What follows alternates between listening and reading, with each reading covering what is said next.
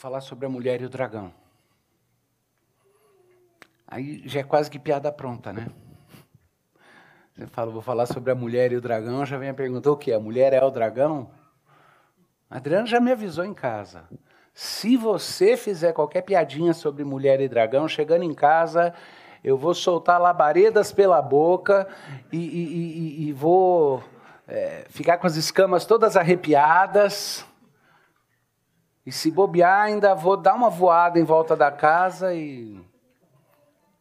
Desculpa, não podia perder essa, querida. Mas vocês me conhecem, vocês sabem que o humor, na maioria das vezes, é para preparar para outra coisa, né? Não tem aquela técnica do bate e depois assopra? Mas tem também a técnica de quando vai dar a injeção, primeiro você afaga, depois você bate, daí você dá a injeção. Não é isso, doutora? De vez em quando não tem que fazer isso? Apocalipse 12 é excelente para nos trazer de volta clareza de perspectiva sobre o que significa as verdadeiras inimizades, aquelas que devem existir. A Bíblia é muito clara: se você é amigo do mundo, você não é amigo de Cristo. E se você espera que o mundo seja teu amigo, além de colocar em xeque qual amigo de Cristo você é, tem uma outra questão.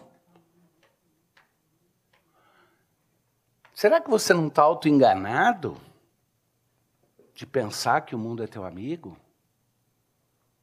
O mundo é teu amigo. Se ele te sorrir, cuidado, ele pode estar reganhando os dentes. E a razão pela qual ele não é teu amigo é porque se você pertence a Cristo, você pertence a algo maior que esse mundo. Você pertence a um futuro maior do que aquele que está reservado para aqueles que não foram alcançados pela graça de Cristo. Você é estorvo. Você é um bem-aventurado no meio de um povo cuja condenação está declarada. De um povo ímpio. Como seríamos nós sem a graça de Cristo? Mas o fato de que eu preciso, para minha sanidade espiritual, reconhecer que sou um pecador como os outros e que só a graça de Cristo faz a diferença, não deve fazer com que eu atenue a antítese que existe entre aqueles que odeiam a cruz de Cristo e aqueles que se renderam à cruz de Cristo. A gente faz isso o tempo inteiro. A gente acha que o fato de que eu não quero arrogar para mim certas coisas e quero ser humilde, significa não só que eu me quebranto na humildade, mas que eu também, de alguma forma, nego as diferenças reais que existem com aqueles que ainda permanecem no seu orgulho. E o capítulo 12 de Apocalipse vai nos lembrar que tipo de combate que é que está sendo travado. E até o capítulo 11, nós estamos sendo preenchidos de esperança, sendo lembrados do controle e do domínio que Deus exerce, sendo trazidos para a perspectiva eterna, aprendendo que a gente sofre e participa desse drama aqui, mas que ele é penúltimo, ele não é final. Mas no capítulo 12 tem um pouco de mudança na narrativa, e é interessante lembrar que quem está escrevendo, o autor humano aqui é João, aquele mesmo que em suas cartas escreve a mulher amada. Ele escreve uma carta na qual ele diz a mulher eleita e seus filhos. E aí você descobre que ele está chamando a mulher eleita que ele está se referindo, não é uma pessoa, é o quê? É a igreja.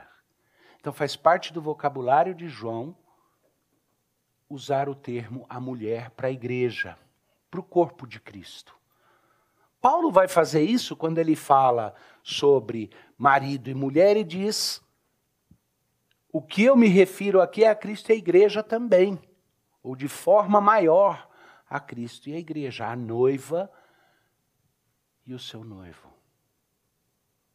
E a nossa grande expectativa é exatamente aquele momento das bodas do Cordeiro, quando nós vamos receber o nosso noivo, nós como igreja, e celebrar com ele o cumprimento final dessa nova relação de pessoas que não eram uma só carne e se transformaram em uma só carne. E é interessante, eu vou me segurar aqui, porque a vontade era dar uma viajada nas questões intratrinitarianas, nas relações dentro da própria Trindade, porque olha que interessante, Cristo possibilita a paternidade, o pai dele passa a ser nosso pai, e Cristo se une à sua igreja como noivo. Os relacionamentos de família que nós reconhecemos são quais? Paternidade e maternidade, que é a descendência, certo? E o casamento. Qual que é a grande diferença quando acontece de forma natural, porque a Bíblia cria exatamente a possibilidade da adoção, porque nós somos adotados pelo Pai. Cristo é o unigênito, o único gerado, nós somos adotados. Mas se essas duas relações são as relações mais próximas que estabelecem o que é um relacionamento familiar,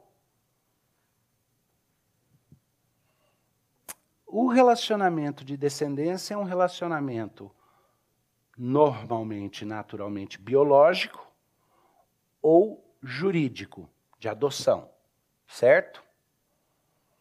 Mas qual aquele relacionamento que é caracterizado por pessoas que não eram da mesma carne, como filhos são, a mesma carne que os pais, e se tornam uma só carne? Olha que interessante, os filhos são da mesma carne que os pais, mas um dia eles deixam pai e mãe. Bíblico.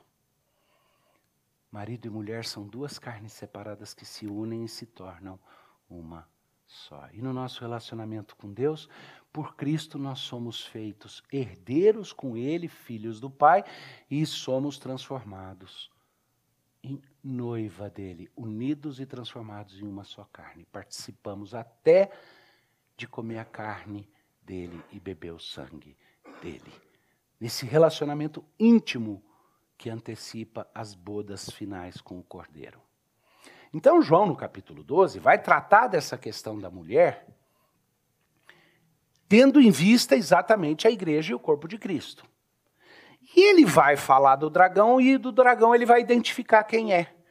Então, a primeira coisa é tira da cabeça que tem ambiguidade, tira da cabeça que só porque a linguagem é uma linguagem que trabalha com coisas que nós não poderíamos compreender se elas fossem simplesmente descritas como elas realmente são.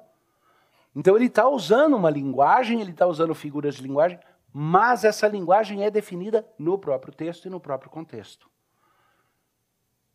A história da mulher e do dragão diz respeito ao povo de Deus e o dragão ele define lá dentro quem é. Eu vou mostrar para vocês que é textual aqui, ele diz o dragão que é a velha serpente, que é o diabo. Une tudo. Vamos começar a leitura e aí eu vou desenvolvendo. Viu-se grande sinal no céu, a saber, uma mulher. Lembra, tocaram as trombetas? Tá? Todas as trombetas. O julgamento está estabelecido. Eu fechei o ano passado pregando sobre o fato de que, como Rendel colocou tão bem no Messias, os reinos deste mundo chegaram ao seu fim. Eis aqui o reino do Cordeiro. Está estabelecido, é a sétima trombeta. É o princípio do fim ou o fim do começo. Agora vem no capítulo 12. Viu-se grande sinal no céu, a saber, uma mulher vestida do sol, com a lua debaixo dos seus pés e uma coroa de doze estrelas na cabeça. Lembra aquela distinção que eu faço entre o que está acontecendo lá na sala do trono, na eternidade, e aquilo que está acontecendo é, meio que sequencial da perspectiva nossa do que está acontecendo aqui. Então, aqui nós vamos ter um, dois momentos de excepcionalidade do fluxo comum que nós estamos acostumados. Tempo aqui não vai ser tratado da mesma forma como em outros lugares. Então ele diz, e eis que vi grande sinal no céu. Ele não está falando do que está acontecendo por aqui. A saber, uma mulher vestida do sol com a lua debaixo dos seus pés e uma coroa de doze estrelas na cabeça. E que, achando-se grávida, grita com as dores de parto, sofrendo tormentos para dar à luz. Viu-se também outro sinal no céu, e eis um dragão grande vermelho com sete cabeças, dez chifres, e nas cabeças sete diademas. Ah, as coroas, as cabeças, os diademas, a luz do sol, Tudo isso daí está dentro desse vocabulário descritivo, dessas figuras de linguagem que são usadas por João, relatando aquilo que Deus está permitindo a ele testemunhar. Essa mulher, as doze estrelas ali, esse número 12 sempre vai ter a, a ver com a igreja, com toda, todo o grupo dos santos, especialmente doze apóstolos, doze tribos. Então, essa mulher representa ali o povo de Deus. Esse é o domínio que ela tem, a coroa na cabeça. Tá? Tem 12 estrelas. E ela grita com as dores de parto. Ela está literalmente, ela é uma parturiente que está dando à luz algo novo. E ela está parindo, nós vamos descobrir, em dois sentidos. Tá? E ao mesmo tempo, João vê o grande dragão. Dez chifres, dez poderes, dez autoridades, isso vai aparecer descritivamente mais para frente, ao falar da besta, ao falar do efeito do diabo em sua tentativa de encarnação ou tentativa de, de alguma forma, é, fisicamente conflitar com o povo de Deus. Quando ele for identificado como inimigo. Quanto a esse dragão, versículo 4: a sua cauda arrastava a terça parte das estrelas do céu as quais lançou para a terra. As estrelas, de novo, aí ele está falando de anjos, ele está falando. É, lembra das estrelas desde o começo no livro do Apocalipse, elas são usadas quando fala de principados, potestades e tudo, poderes e autoridades. Então o dragão arrastou para a terra um terço, uma terça parte das estrelas que eram do céu, as quais lançou para a terra. E o dra dragão se deteve em frente da mulher que estava para dar à luz, a fim de lhe devorar o filho quando nascesse. E aí é óbvio, você tem como parte da imagem a própria ideia de Maria, de certa forma, como representante escolhida, bendita dentre todas as mulheres, porque você vai dar a luz ao Messias, a igreja como mistério guardado desde os séculos para a plena manifestação do novo reino e de um novo povo, essas coisas estão todas ligadas, embutidas na imagem que é usada aqui. E o que é que o dragão quer? Ele quer devorar o filho da mulher. Afinal de contas, esse dragão sabe, foi prometido a ele milhares de anos antes, que um dia o descendente da mulher lhe pisaria a cabeça e que ele seria esmagado. Foi prometido à mulher: o teu descendente vai esmagar a cabeça do dragão. E a tua descendência vai vencer o dragão. O, o dragão não é, não é tonto. É burro, sim. Escolhi cuidadosamente o termo para dizer que ele não é tonto. Burro é porque o seu fim já está decretado, e quem luta quando o fim já está decretado, na minha cabeça, ou é a baratinha, eu não sei se vocês já pisaram na baratinha. E às vezes ela fica estribuchando depois que já está esmagada. Mexe um pouquinho ainda.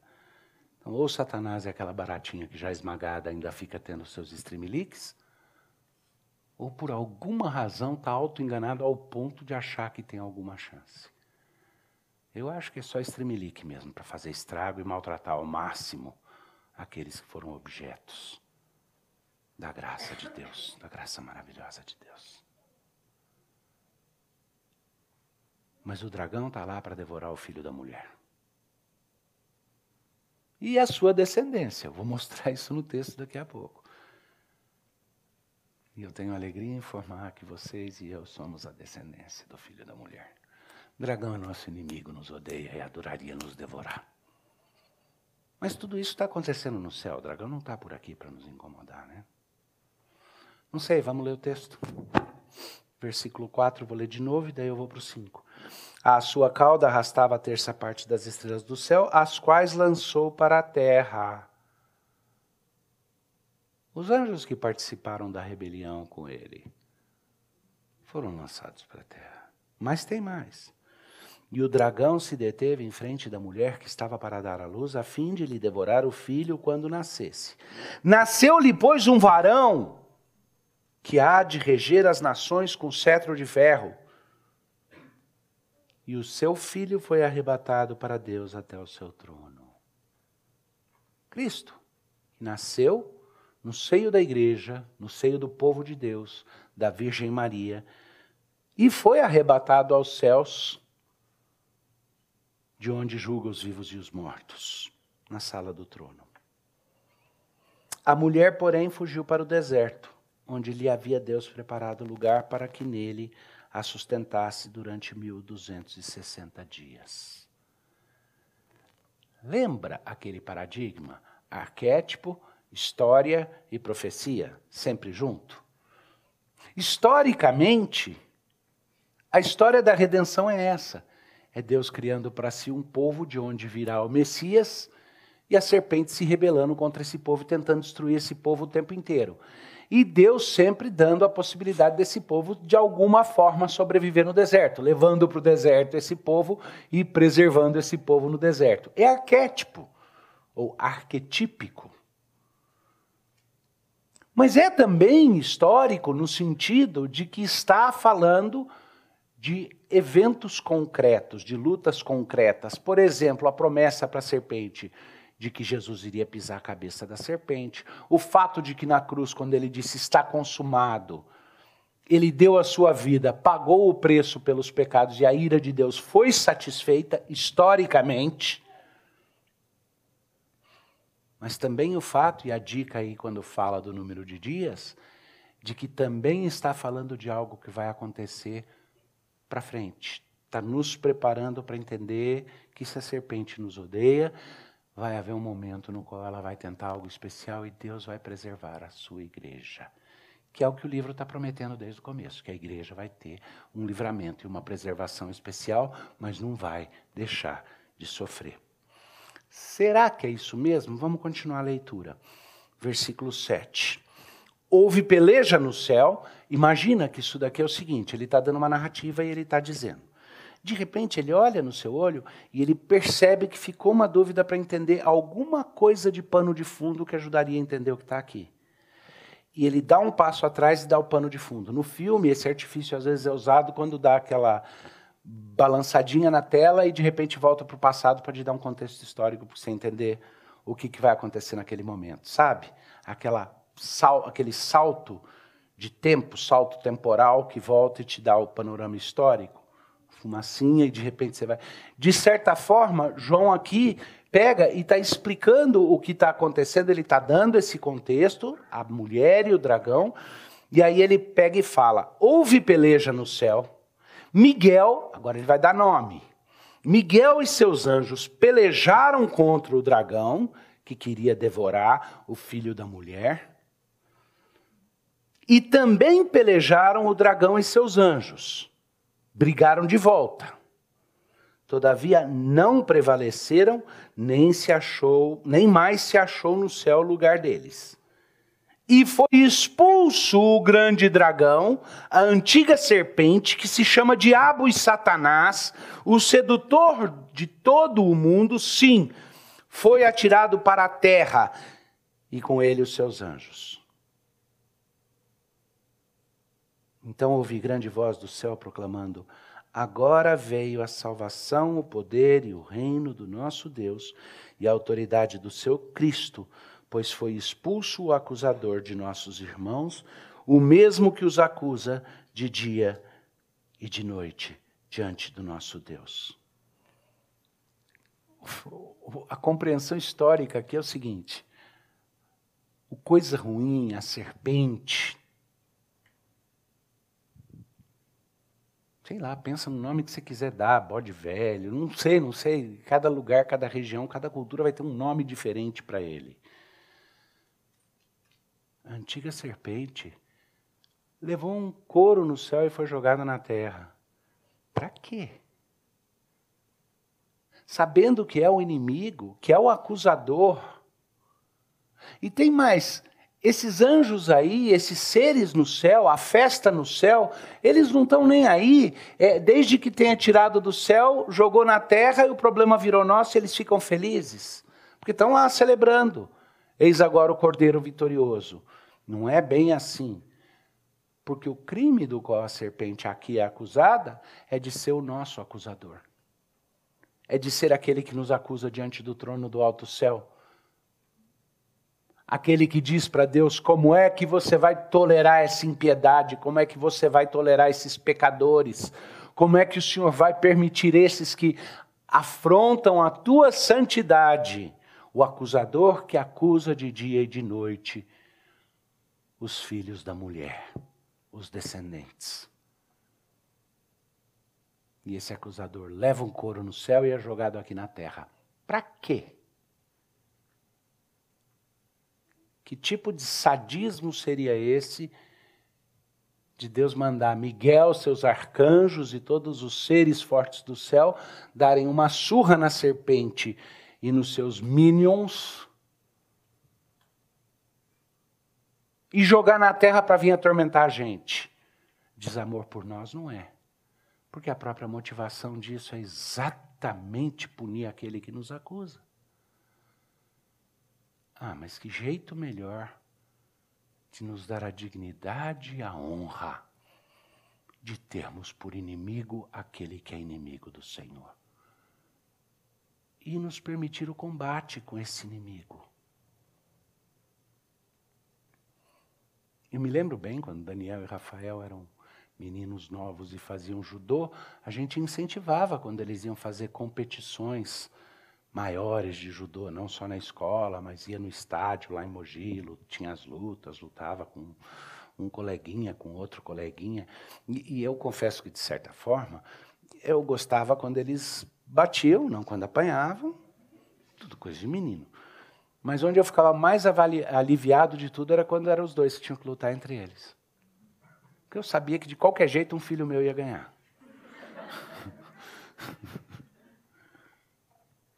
Mas gozado, né? Se a gente visse os dois partindo para briga em casa, a gente ficava bravo. Rolava até palmada. Brigar entre eles? Até os dois cachorrinhos da Adriana ontem quiseram encrencar um com o outro por causa de um osso, eu dei um berro, mandando parar. Mas ali no campeonato de judô eu achava bacana eles lutarem. Porque eu conseguia contemplar o que, que aquilo ia desenvolver neles. De força física, de destreza, de, de, de e até de coragem. E nesse mundo me perdoem a expressão, alguém vai encrencar com isso. Não aqui, mas online. Nesse mundo emasculado, para não ser indelicado. Nesse mundo onde hombridade, não aquela que só homem tem, aquela que mulher também tem. Humanidade, coragem, onde essas coisas estão ficando cada vez mais raras.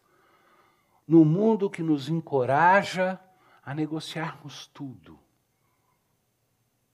a sermos dóceis e servis. Não é, não, é, não, é, não é algo que é feito no escuro. O pessoal publica na internet uma agenda que diz assim: até 2030, o nosso objetivo é que as pessoas sejam verdadeiramente felizes. Para isso, elas não devem ser donos de nada mas terão todas as suas necessidades satisfeitas pelo Estado, pelo governo global, pelo conglomerado de empresas, Estado e outras coisas. Quem mexe um pouco com política sabe que falando de uma agenda específica, de um órgão internacional específico, que é declarado, que é aberto, que não, não, ninguém está escondendo nada. O, o, o moto é: você não vai ter nada e vai ser completamente feliz não vai ter necessidade nenhuma também. Nesse mundo que quer tirar de nós tudo isso, faz todo sentido acordar para o fato de que a serpente não está fora do controle de Deus. Que ela pensa que ela é uma rebelde perigosa, ela está dominada. Mas que Deus vai usar até essa serpente para ser o nosso inimigo. O velho inimigo de Deus já vencido e Deus quer que seja o nosso inimigo para que nós experimentemos o que é triunfar sobre ela também. Opa, mas Os anjos no céu já não deram couro na serpente? Olha só, interessante. Então ouvi grande voz, estou lendo 10 de novo. Ouvi grande voz do céu proclamando: Agora veio a salvação e o poder e o reino do nosso Deus e a autoridade do seu Cristo, pois foi expulso o tentador de nossos irmãos, o mesmo que acusa de dia e de noite diante do nosso Deus.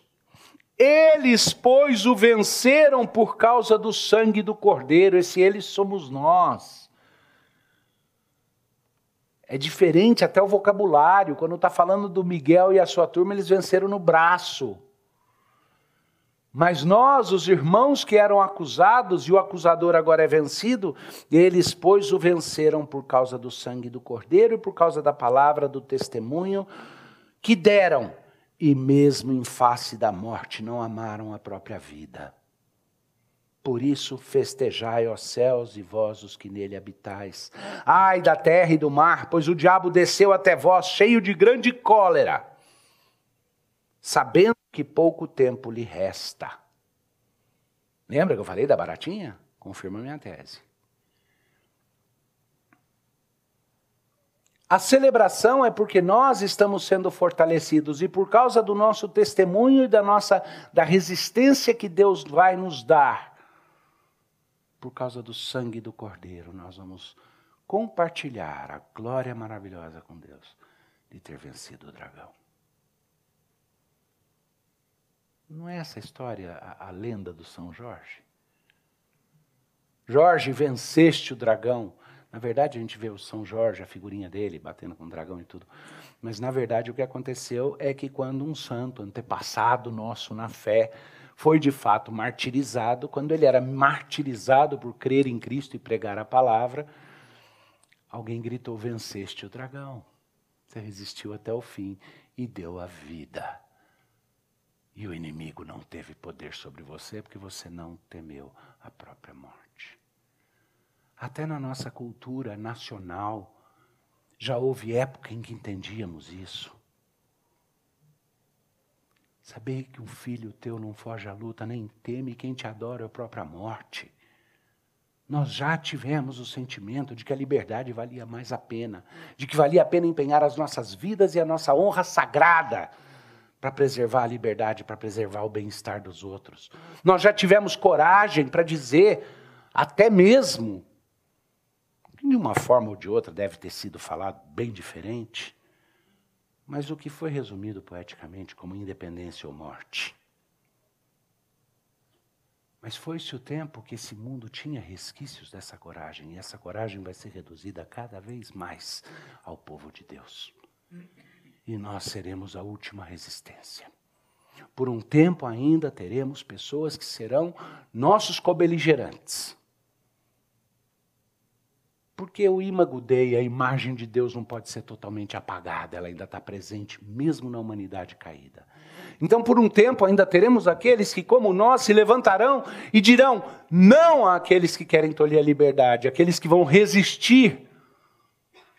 Mas vocês sabem que isso é frágil, dura pouco tempo.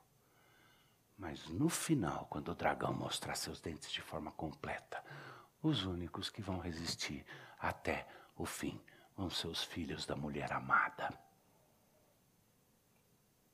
Vamos continuar lendo, porque vou tentar respeitar o tempo, não esticar demais, mas é, é crucial entender aqui no versículo 13.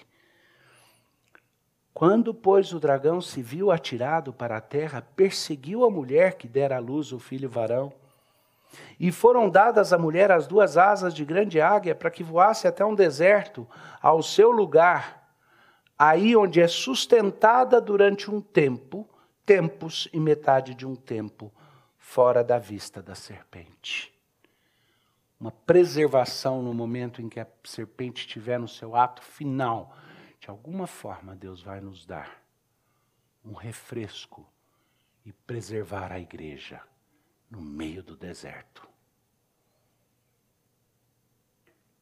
Mas então, a serpente arrojou da sua boca atrás da mulher água como um rio, a fim de fazer com que ela fosse arrebatada pelo rio.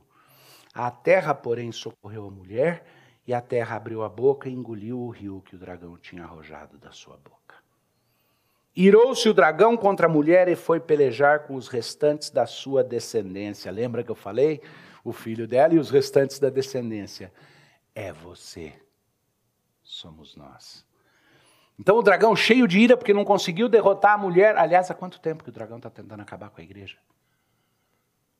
A história da igreja é a tentativa, as múltiplas tentativas de cercear o povo de Deus.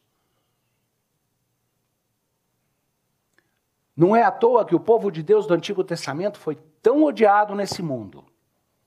Terceiro Reich estava lá para provar a tentativa de, de mostrar o ódio àquele povo original. Mas o cristianismo também é objeto de ira. também. E se por um tempo parece que o mundo ficou meio impedido de acusar o bom procedimento do cristianismo, afinal de contas, esse mundo vive hoje na abastança e no ouro, que foi gerado exatamente porque a cosmovisão cristã gerou aquilo que culturalmente, historicamente conhecemos como cristandade, um período de tremendo progresso humano, tecnológico, de dinheiro. E para alguém que disser não é bem verdade, tá bom, vai morar no período medieval, vai morar no Japão feudal. Entra na máquina da história e vai ver se, se as coisas eram mais tranquilas lá. Ah, mas tem outras culturas que tinham desenvolvimento. Aham. Nunca o mundo experimentou o tipo de abastança que, que, que a, a, a civilização ocidental criou. Não em termos de uma abastança generalizada. Não adianta querer comparar e falar, vou pegar uma cultura lá atrás e vou mostrar como o 0,5% daquela sociedade vivia melhor do que se vive hoje em dia. E a pergunta é quanto por cento da sociedade hoje experimenta essa abastança, recursos, essas coisas. Mas desculpa, não quero desviar numa, questão, aula de, de, nem de história, nem de desenvolvimento cultural. É mais simples que isso. A serpente vem tentando, de uma forma ou de outra, devorar a igreja. Às vezes se mostrando inimigo fiel, às vezes tentando perverter de dentro para fora. E essas duas coisas vão continuar acontecendo. Mas ela não tem conseguido. E parte de ter esperança é se encher de coragem e dizer: Nós seremos a resistência dragão não vai conseguir. Vai tentar. Se ele vomitar a água da boca para tentar afogar a igreja, Deus manda a terra abrir e engolir toda essa água. Se ele mandar fogo, Deus nos dá teflon. Mas ele vai causar dor. Tem que nos dar um pouco de trabalho, porque a gente tem que sair desse morasmo, a gente tem que criar um pouco de músculo, um pouco de espinha dorsal. parar com essa docilidade que nos faz facilmente subjugados. O mundo tem que nos temer. Não porque somos maus, mas porque estamos compromissados com algo que é eterno. O mundo tem que saber que eu não sou tonto de pegar e jogar a minha vida fora, porque tem pessoas que eu amo e não quero que sofram, mas que eu conto a minha vida já como perdida, e não é Covid, não é bala, não é ameaça que vai fazer com que eu abra mão da dignidade de descendente da mulher, herdeiro com Cristo. E também não vai arrancar de mim a honra e a responsabilidade de proclamar para vocês a palavra no melhor da minha habilidade e com fidelidade e nem vai tirar de vocês a honra de serem povo de Deus. Então, que venha o dragão.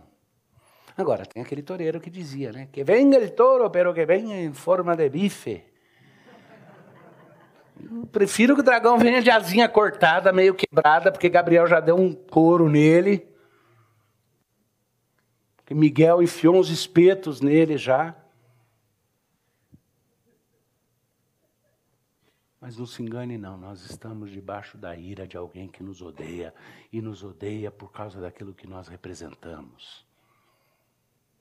A minha tentação é tão grande de continuar e falar agora da besta que emerge do mar, que é a continuidade disso, mas fica para a próxima pregação. Mas escuta bem.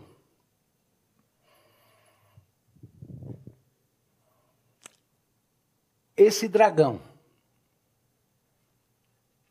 não deve gerar em nós medo.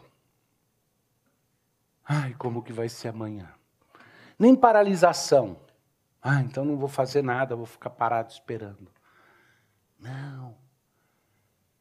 Deve gerar em nós a paz e a atividade de pessoas que sabem que já venceram com Cristo. Que Cristo já reina e governa. E o dragão pode bufar o quanto quiser, pode fazer o que ele quiser.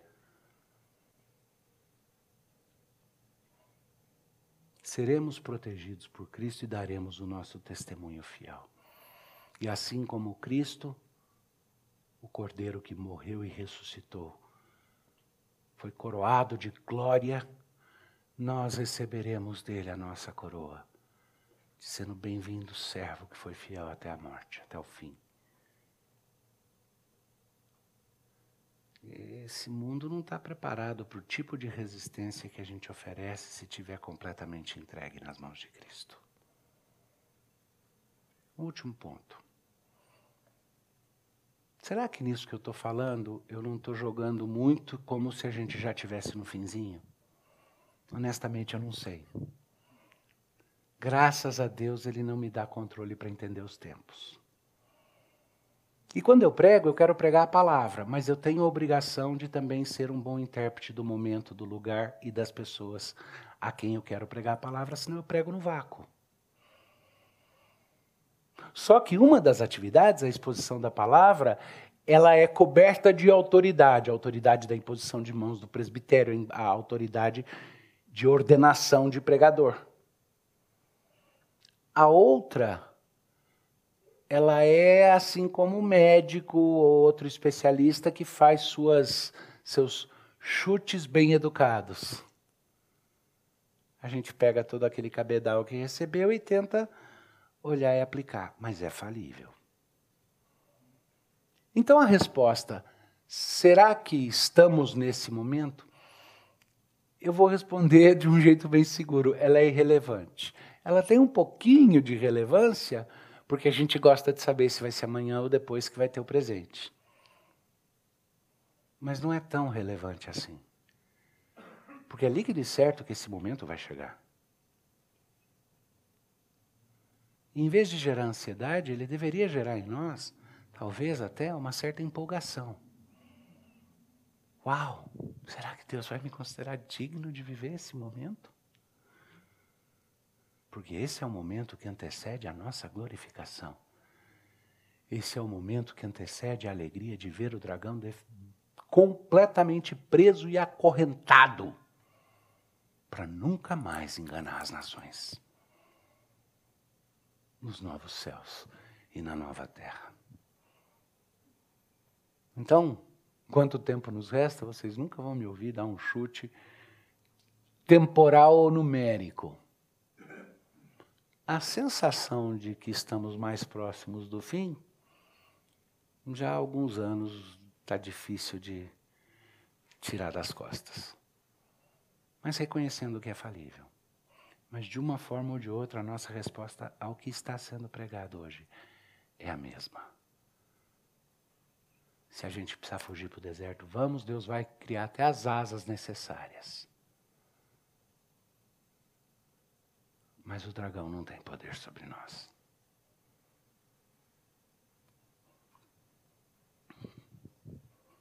Vamos orar. Pai bondoso, dá-nos essa sensação clara de descanso, confiança e até mesmo ânimo e empolgação.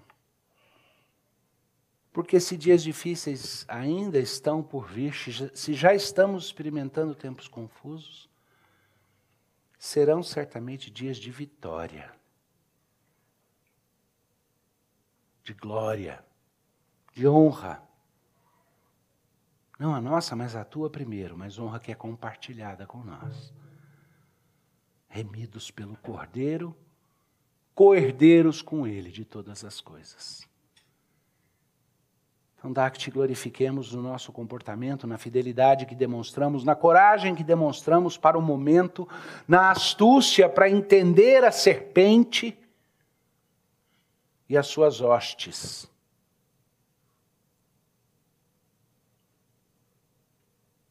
Que estejamos mais preocupados em estar bem contigo do que com essa sociedade que te odiou e nos odeia.